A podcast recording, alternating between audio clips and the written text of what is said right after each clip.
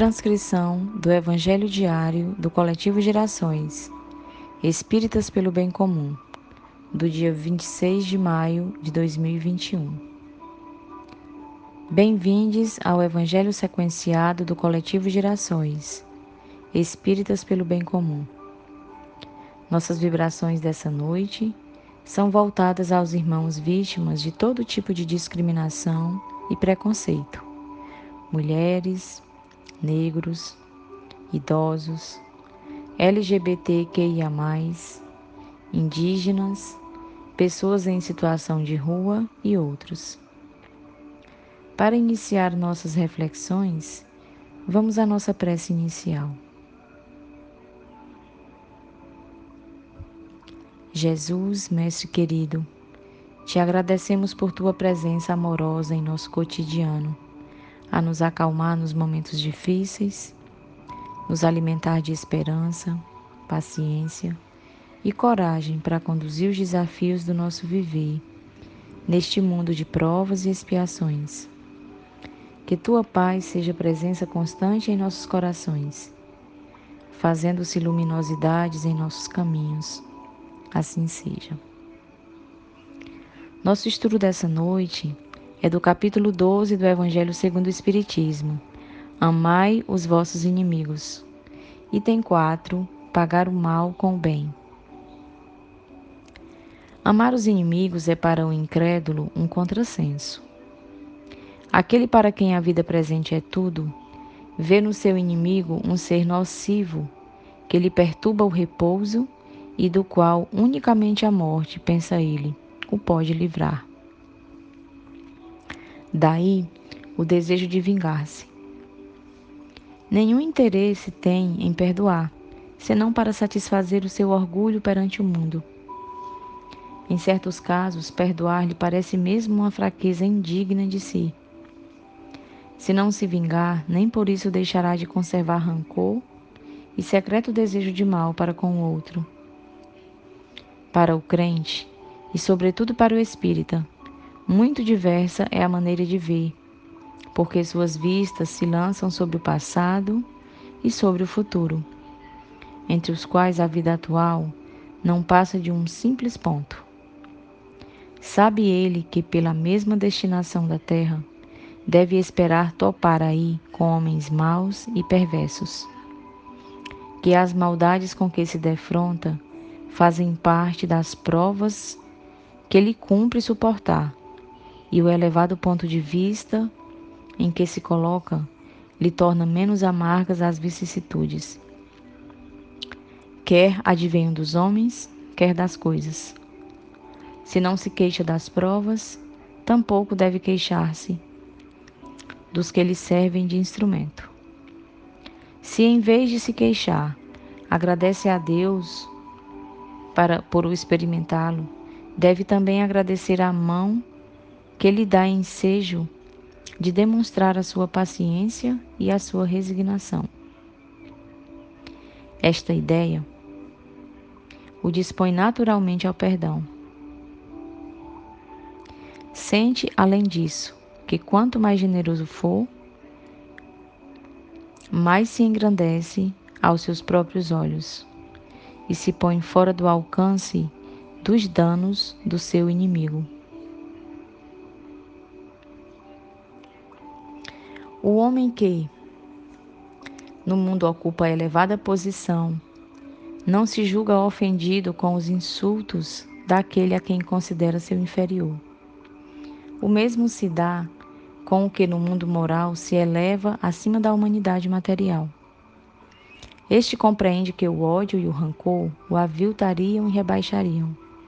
Ora, para ser superior ao seu adversário, preciso é que tenha alma maior mais nobre, mais generosa do que este último. Podemos compreender então, meus irmãos, que o inimigo é a oportunidade que Deus nos concede, não é? Para aprendermos sobre a paciência e a resignação. Então, essa leitura de hoje, ela nos esclarece, nos faz refletir que aquelas pessoas que vêm a ser que nós podemos ver como ser nocivo, que nós consideramos inimigos é, são aquelas pessoas que nos proporcionam a melhoria de nós mesmos. E aqueles de nós que veem um ser nocivo naqueles que consideram inimigos, certamente desconhecem as relações que permeiam a justiça divina, não é? Que é a lei de causa e efeito. E também assim desconsideram a grandeza do amor de Deus. Pensemos então, façamos essa reflexão e passemos a ver o nosso inimigo como uma oportunidade para o crescimento, tanto nosso quanto dele. Então vamos para a nossa mensagem de hoje, que é do livro Fonte Viva. Essa obra é uma obra de Emmanuel, psicografada pelo Chico Xavier, e o tema dessa noite é do capítulo 5. Consegues ir? Então começa dizendo assim: Vinde a mim, Jesus. Essa passagem está em Mateus capítulo 11, verso 28. O crente escuta o apelo do Mestre, anotando abençoadas consolações. O doutrinador repete para comunicar vibrações de conforto espiritual aos ouvintes. Todos ouvem as palavras do Cristo, as quais insistem para que a mente inquieta e o coração atormentado lhe procurem o regaço refrigerante.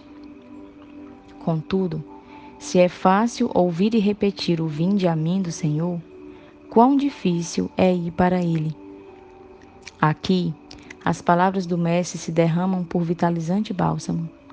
Entretanto, os laços da convivência imediatista são demasiado fortes.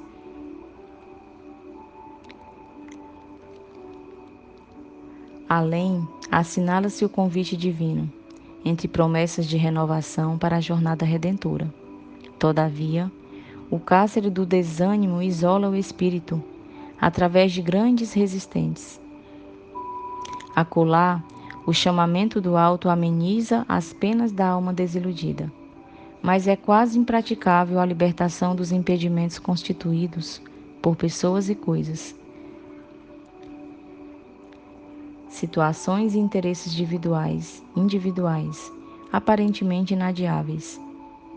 Jesus, o nosso Salvador, estende-nos os braços amoráveis e compassivos. Com ele, a vida enriquece-á, enriquecer-se-á de valores imperecíveis e à sombra dos seus ensinamentos celestes, seguiremos pelo trabalho santificante na direção da pátria universal. Todos os crentes registram-lhe o apelo consolador, mas raros se revelam suficientemente valorosos na fé para lhe buscarem a companhia. Em suma, é muito doce escutar o vinde a mim. Entretanto, para falar com verdade, já consegues ir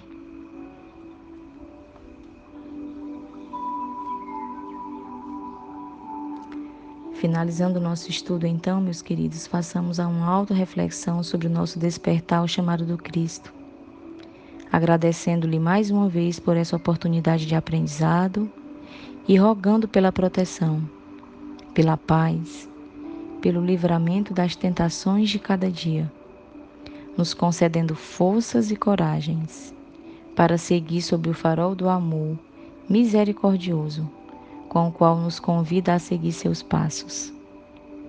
Assim seja.